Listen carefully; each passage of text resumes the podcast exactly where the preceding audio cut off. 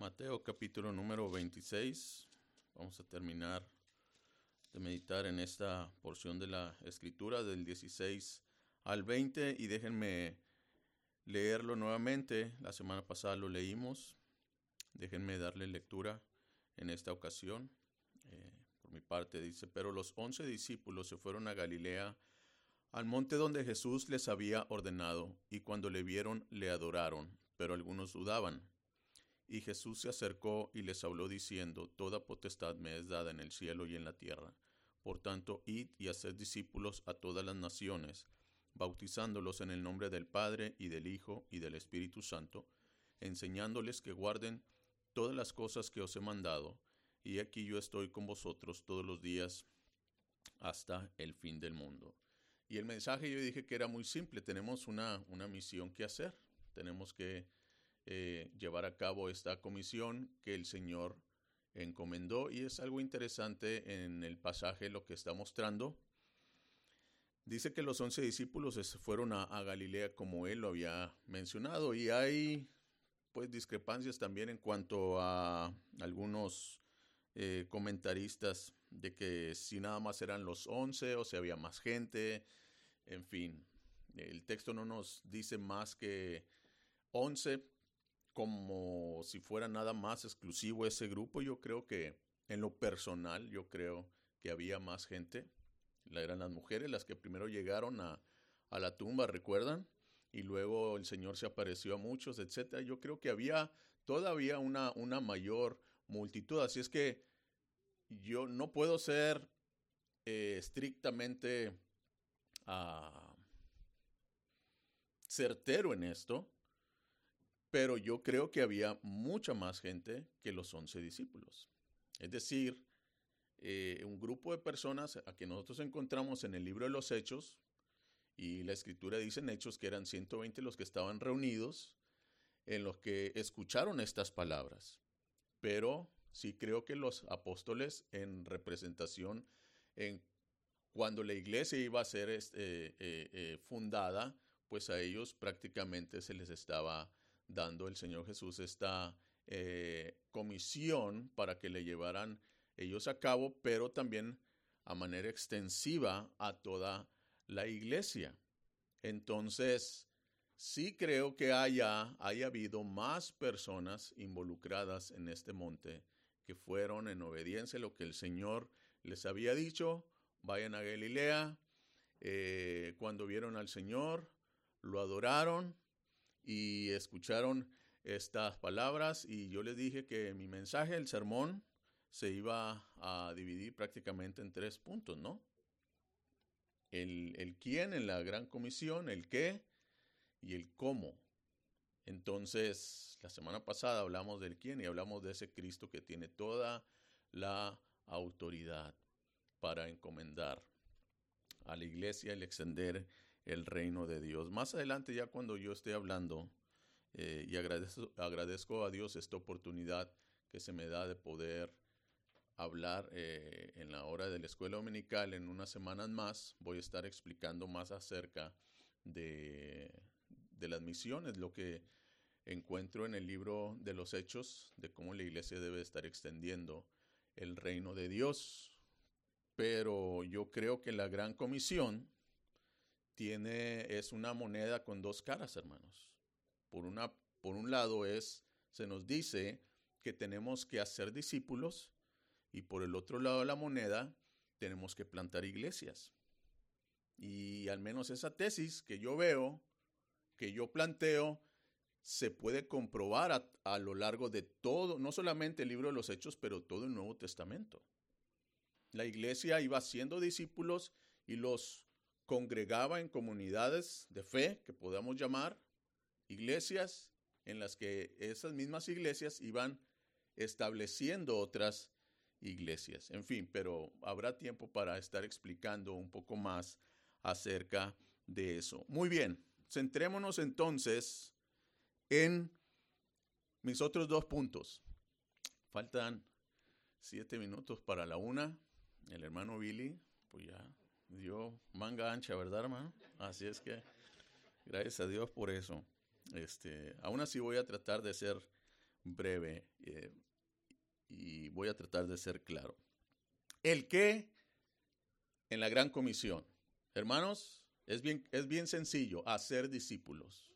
Esa es la orden que nosotros tenemos en esta comisión, hacer discípulos. El Señor dice en el versículo 19, por tanto, ir y hacer discípulos a todas las naciones. Aunque bien, este, esta palabra de ir tiene ese sentido de eh, un mandato, pero no es un mandato en sí. El, el mandato principal que nosotros encontramos en el texto original es hacer discípulos. ¿Sí? Los el ir entra dentro del cómo la iglesia entonces es, pues yendo, eh, bautizando y enseñando todas las cosas. Entonces nos vamos a centrar en el qué de la gran comisión, que es en hacer discípulos. Esto es, esto es el imperativo, este es lo que el Señor está ordenando a la iglesia. Tenemos nosotros que hacer discípulos. Bueno, hay que empezar a definir entonces qué es un discípulo. Y un discípulo, simple y sencillamente, es un aprendiz, es un pupilo, es un seguidor. Ahora, en el Nuevo Testamento involucraba algo más, hermanos. La idea de un discípulo es alguien que se adhería a las enseñanzas de un maestro, que seguía a ese maestro y las enseñanzas y los principios que aprendía de él los hacía parte de su vida.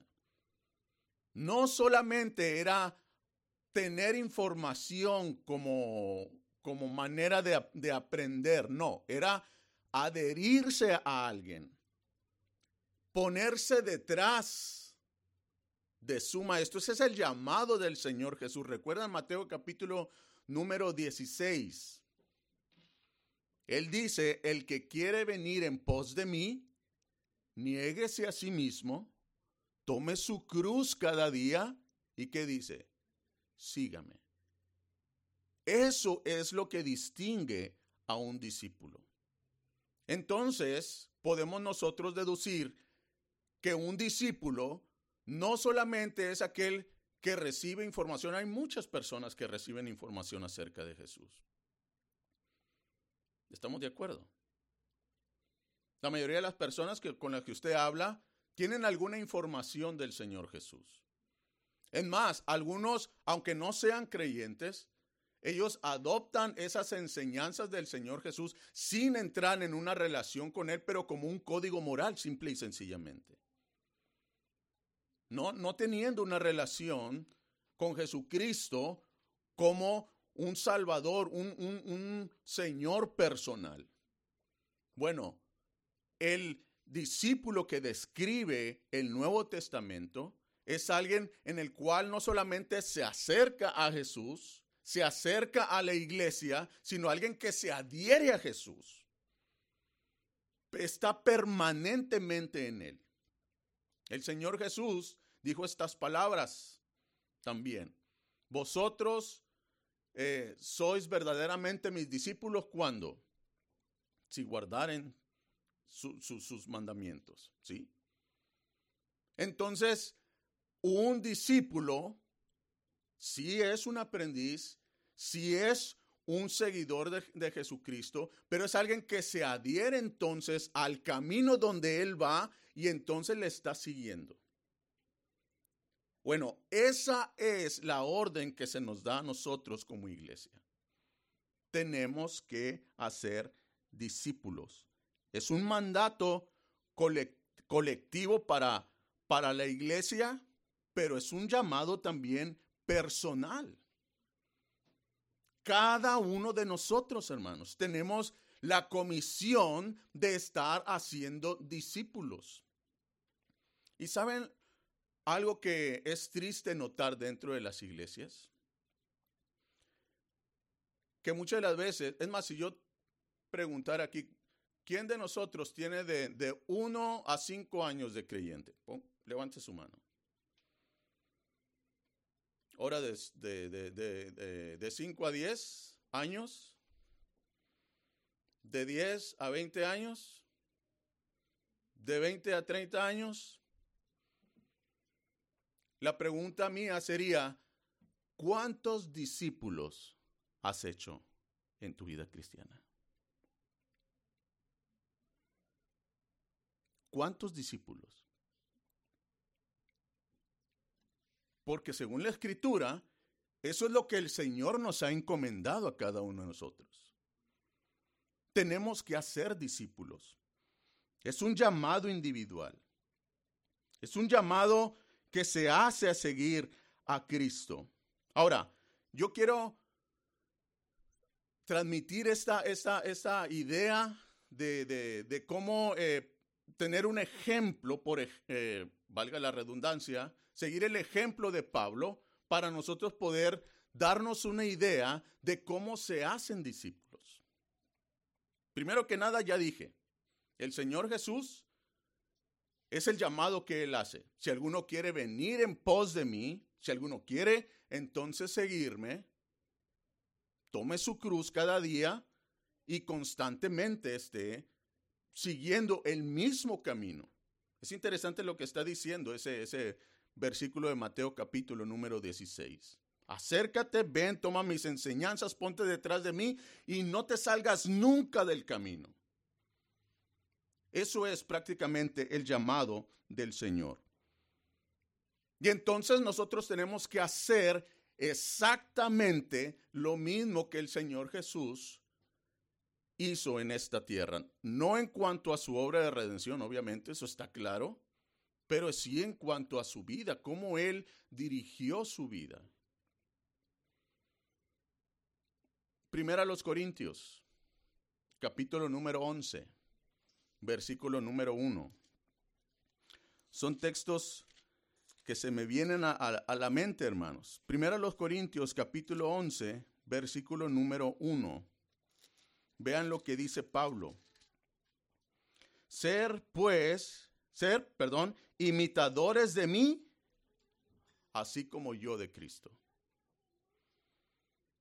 Y esta palabra que se utiliza aquí en el original es la palabra de donde, de donde proviene la palabra mimos o la mímica. ¿Saben lo que, son, lo que es la mímica? ¿Qué es la mímica? Un mimo está solamente arremedando, ¿no es cierto? Bueno, es lo que Pablo está diciendo. Tú actúa, tú procede, imítame a mí, haz exactamente lo mismo que yo estoy haciendo porque yo sigo a Cristo. En otras palabras, yo estoy imitando a Cristo. Y la vida de un discípulo, de eso se trata, de imitar la vida del Señor Jesús. ¿Cómo pensamos? ¿Cómo actuamos? ¿Cómo sentimos? ¿Cómo vencemos el pecado? Es decir, seguir las enseñanzas que el Señor nos dejó en su palabra. En otras, la idea es esta, hermanos que cuando vean nuestra vida puedan decir, ah, caray, o es Valentina o es el Señor Jesús a quien yo estoy viendo. Porque son tan idénticos que yo no puedo identificar quién es quién. ¿Sí me explico, hermanos? Eso es lo que el Señor nos está pidiendo a nosotros como iglesia. Y nosotros vemos el ejemplo de Pablo, les decía, con Timoteo. ¿Recuerdan quién, ¿Quién era Timoteo? El hijo espiritual de Pablo, que dejó en, Éfeso, ¿no es cierto? Como pastor, como para que, en fin, estuviera pastoreando la iglesia en Éfeso, según primera de Timoteo, segunda de Timoteo, capítulo número 3, versículo número 10, dice de la siguiente manera. Pero tú, vean hermanos, Tú, le está diciendo Pablo a Timoteo, tú has seguido mi doctrina. Y no solamente en cuanto a la información doctrinal de Pablo. Pablo le dice a Timoteo, has seguido mi doctrina, pero no solamente doctrina, conducta, propósito, fe, longanimidad, amor, paciencia, persecuciones, padecimientos como los que me sobrevinieron en Antioquía, en Iconio, en Listra, persecuciones que he sufrido y de todas me ha librado el Señor. Hechos capítulo número 16 nos registra ese momento cuando Pablo toma a Timoteo para llevárselo, ¿no es cierto? En sus viajes misioneros. Y Timoteo fue un, un discípulo de Pablo, fue un seguidor de Pablo que a la vez era un seguidor de Cristo. Y esa es la idea de lo que viene siendo el discipulado, hermanos. De lo que es hacer discípulos. En otras palabras, a la persona que usted vaya y le comparta del Evangelio y que Dios por su gracia le salve, su tarea no ha terminado ahí. Su tarea es continuar con esa persona y decirle, mira mi vida, mira mis prioridades, mira mis intereses mira mis deseos, mira mis luchas y cómo yo las venzo, etc. Y entonces imítame. Es la esa es la comisión que el Señor nos ha dado. Por eso Pablo le decía a Timoteo, según de Timoteo capítulo número 2, versículo número 2, lo que has aprendido de mí, hasta muchos testigos, esto enseña a hombres fieles que sean idóneos para enseñar también a otros. Y esa es la cadena, hermanos. Eso es el llamado que el Señor nos ha dado a cada uno. Ahora, cuando yo entiendo esto, yo encuentro por lo menos tres implicaciones para cumplir la, la gran comisión. Tres implicaciones en la tarea de hacer discípulos. Número uno, intencionalidad. Tú debes de llevar toda la intención de hacer discípulos, no solamente de, de compartir el Evangelio con una persona. Muchas veces tenemos la idea errónea de que ya hemos cumplido con la gran comisión porque estuvimos repartiendo folletos. ¿No es cierto? Y la iglesia cree que ha cumplido la gran comisión. Y se, se, enfrasca o se inicia entonces es en una serie de actividades en la cual, en fin, porque creemos que estamos cumpliendo la gran comisión. La gran comisión, el mandato de la gran comisión es hacer discípulos. Tú debes de llevar esa intención. Por eso, gracias a Dios, hermanos, por las redes sociales, por, por cómo se transmiten, ¿verdad? Las predicaciones, etcétera. Pero queda corto. Yo, no, para mí no, no, no, no estoy satisfecho, hermanos. Porque sí, muchos creyentes ven mensajes en el internet, etcétera, pero ¿qué hay? de imitar la vida de aquellos que tú estás escuchando. Por eso Dios estableció pastores en la iglesia, maestros. Y en más, Hebreos dice, imitar entonces su fe, ¿no es cierto? Entonces, el discipulado involucra qué?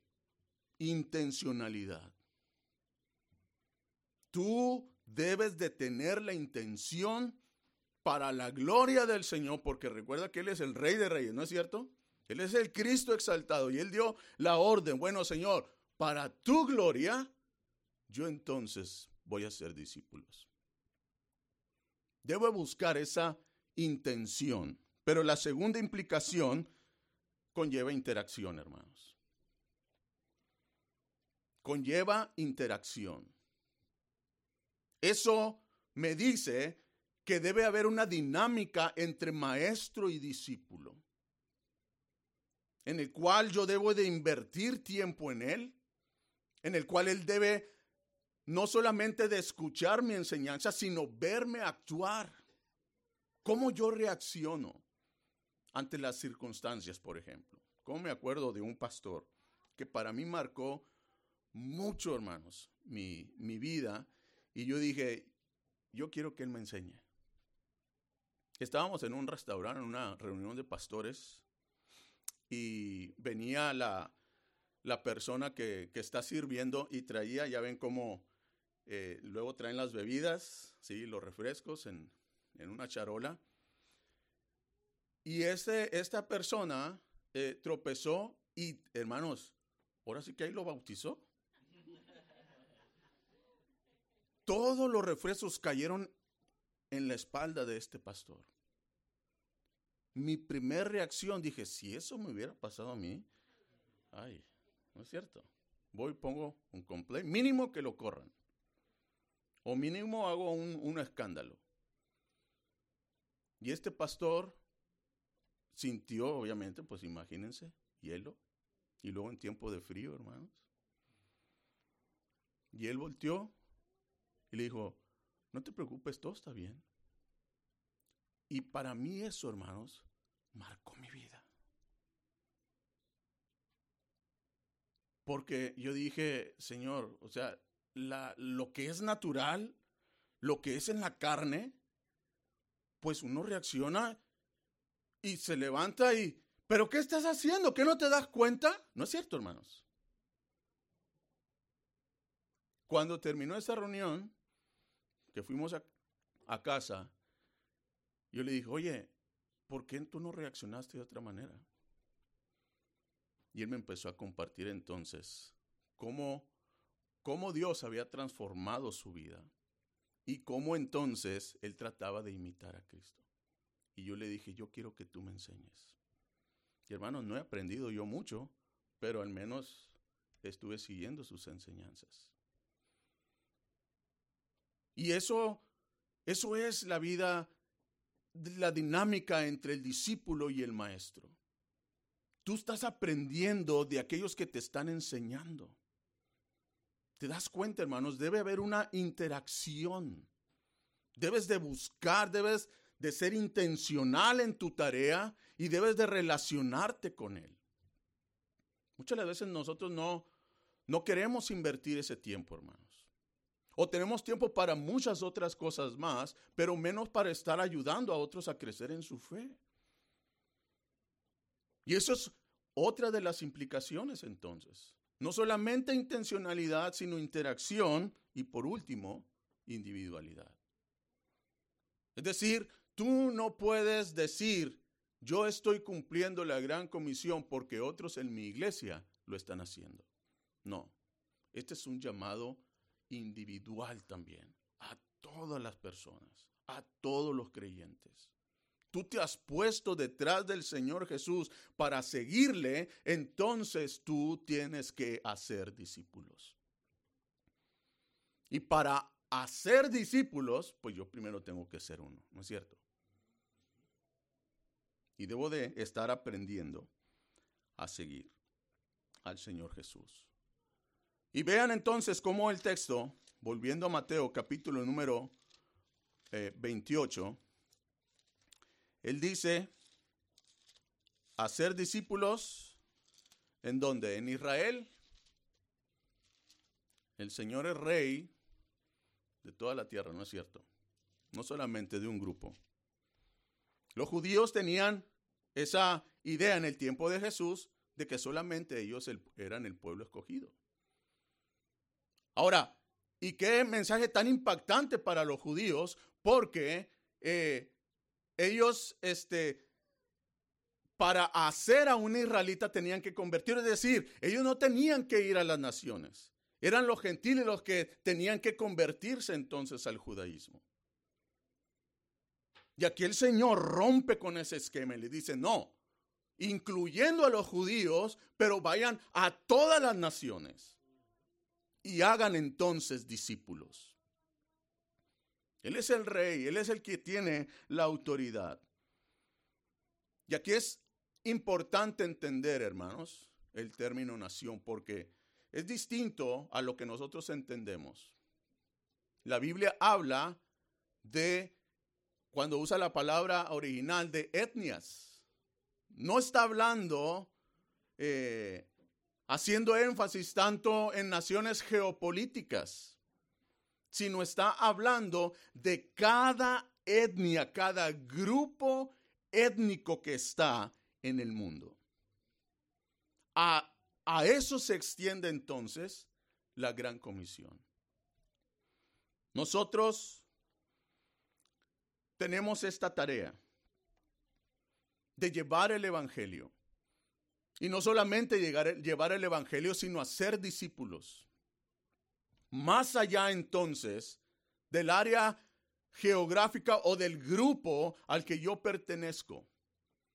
Una etnia, según una definición actual, en la actualidad, es un conjunto de personas que pertenecen a una misma raza y generalmente a una misma comunidad lingüística y cultural. Eso es lo que actualmente se conoce como una etnia. Entonces, ¿cuántas etnias, hermanos, no hay en el mundo? Yo estaba buscando algunos, algunos datos eh, y quiero compartirles así brevemente algo que encontré. No sé, no sé de cuándo sea este, este artículo, pero al menos nos da una idea, ¿sí? Porque hay agencias misioneras que recolectan todas ese tipo de información de cuántas etnias hay en el mundo, cuántas etnias no han sido alcanzadas o se le considera no alcanzadas, etc. Pero, ahí les va. Dice, la International Mission Board, o la Junta de Misiones Internacionales de los Bautistas del Sur, informa que hay 6.734 grupos de personas no alcanzadas en el mundo de hoy. ¿Sí? 6.734. Otra vez, no sé de cuándo sea este reporte porque no encontré la fecha. Pero hay otros otras este, agencias, aparte de, de esta agencia que acabo de mencionar. Dice, el proyecto Joshua tiene estimaciones más altas. Grupos de personas, él dice que hay 16.825, de los cuales grupos no alcanzados son 6.989. Los bautistas del sur dicen que son 6.734. Bueno, Proyecto Yoacha dice que hay 6.989. Ahora, esto es lo que a mí me quebranta el corazón. Porque hablando en porcentajes de esas etnias, como no alcanzados, hermanos, hay 41.5% en el que todavía no han escuchado el Evangelio. La población mundial, en aquel entonces, en, este reporte, dice que son 7.5 billones de personas. 7.5 billones de personas. En pocas palabras, de los 7.5 billones de personas en el mundo, no solamente las etnias, sino del mundo, 7.5, más del 3.1 billón de personas no han tenido la oportunidad de escuchar de Cristo. ¿Se imagina, hermanos, la gran tarea que nosotros tenemos? Porque esa es la orden del Señor. Vayan y hagan discípulos a todas las naciones, a todos los grupos étnicos. Entonces, tenemos a un Cristo resucitado lleno de autoridad. Tenemos a una iglesia que ha sido encomendada. Bueno, ya sabemos qué hacer. ¿Cómo entonces realizar esa tarea? Y el mismo texto nos da la respuesta, porque son tres, lo que se gramaticalmente se conoce como tres participios. Yendo, o en este caso se traduce en nuestra Reina Valera como id, en, como si fuera, suena como si fuera un mandato, ¿no es cierto? Pero el mandato es hacer discípulos. Y lo que está diciendo la gran comisión es yendo. Ahora, y el tiempo el tiempo eh, en, el griego viene siendo, tal vez un poco técnico aquí, un auristo. Un auristo es algo que sucedió en el pasado no te da más detalle, pero te dice inició. En otras palabras, nosotros pudiéramos traducir esta palabra de ir. Como empezaste a ir en un tiempo en el pasado, desde ese entonces la tarea es, empieza a ser discípulos. Ahora, yo eh, apelo al tiempo en el que tú encontraste a Cristo o que Cristo te encontró a ti. ¿sí? ¿Dónde fue? Tal vez el momento de tu salvación en el contexto en el que tú estabas, estabas en la escuela o estabas trabajando en cierta eh, fábrica o estabas trabajando en un restaurante o qué sé yo. Pero desde ese momento que tú empezaste a ir, así como comenzaste, esa es la idea, es hacer discípulos. ¿Dónde te encontró el Señor? Ahora, si nosotros queremos actualizarlo ahora, ¿dónde estás tú? ¿En qué contexto te encuentras el día de hoy? En tu trabajo, en tu escuela, por donde quiera que andes. La idea, el mandato, hermanos, es hacer discípulos. Muchas de las veces tenemos la idea de que no, pues es que ese mandato solamente para los misioneros que tienen que ir a otros lugares para ser discípulos. No, es a cada uno de nosotros. El campo misionero es donde, donde Dios me tiene trabajando, laborando con mi, con mi familia, con mis hijos, con mis hijas, con mis vecinos, en donde yo voy, etcétera. No solamente es compartir a Cristo, sino es decirles, hablar de ese Salvador, maravilloso Salvador que, que murió y resucitó por nosotros, pero es decirles, ven, imítame a mí, porque yo imito a Cristo. Y debes de estar dispuesto a sacrificar tiempo. Debes de estar dispuesto a tener como prioridad el mandato del Señor Jesús. Debes de tener toda la intención de cumplir con el mandato para la gloria del Señor. Yendo, dice entonces, haz discípulos a todas las naciones. Segundo participio, bautizándolos. Tú ya fuiste, se supone que ya empezaste a ir, se supone que compartes del Evangelio y resulta que Dios, por su gracia, le ha salvado. ¿Sí? Bueno, a esa persona ¿Qué es lo más fácil, hermanos? ¿Qué es lo que pretendemos muchas de las veces hacer como iglesia? Para cumplir la, tarea. Nosotros queremos que la gente venga a la iglesia, ¿no? La comisión no dice, ven y trae los discípulos. No. El llamado es de que nosotros tenemos que ir. Es salir, hermanos, a ese campo. Y ahí donde tú encuentras a esa persona que Dios ha tocado para salvación, empezar a ser discípulos. Tú compartes del Evangelio, empiezas a hablar de, de la gracia del Señor, empiezas a compartirle y, y diciéndole que Él te imite a ti en todos los aspectos de tu vida. ¿Ven qué responsabilidad es eso, hermanos? Y entonces, bautizarlos. Ahora no quiere decir que tú los vas a bautizar. Hay pastores en la iglesia. Hay la comunidad de fe, ¿no es cierto? La iglesia, el mandato fue dado a quién? A la, iglesia en sí, como cuerpo. Tú los traes, se bautizan, ¿no es cierto? Bautizándolos y esta palabra, bueno, nosotros no podemos, no es mi intención aquí crear una, una polémica o, enfatizar cómo otros administran esta ordenanza, pero el texto es bien claro, hermano. Bautizar significa sumergir a la persona en agua. Identificándolo entonces como un seguidor de Cristo. Y entonces perteneciendo ya a una comunidad de fe que, que está a la vez está siendo adiestrado para que él vaya y alcance a otras personas. Bautizándolos, dice en el nombre del Padre y del Hijo y del Espíritu Santo. Es decir, Dios sus tres personas involucradas no solamente en la salvación de una persona, sino en la obra que la iglesia está haciendo.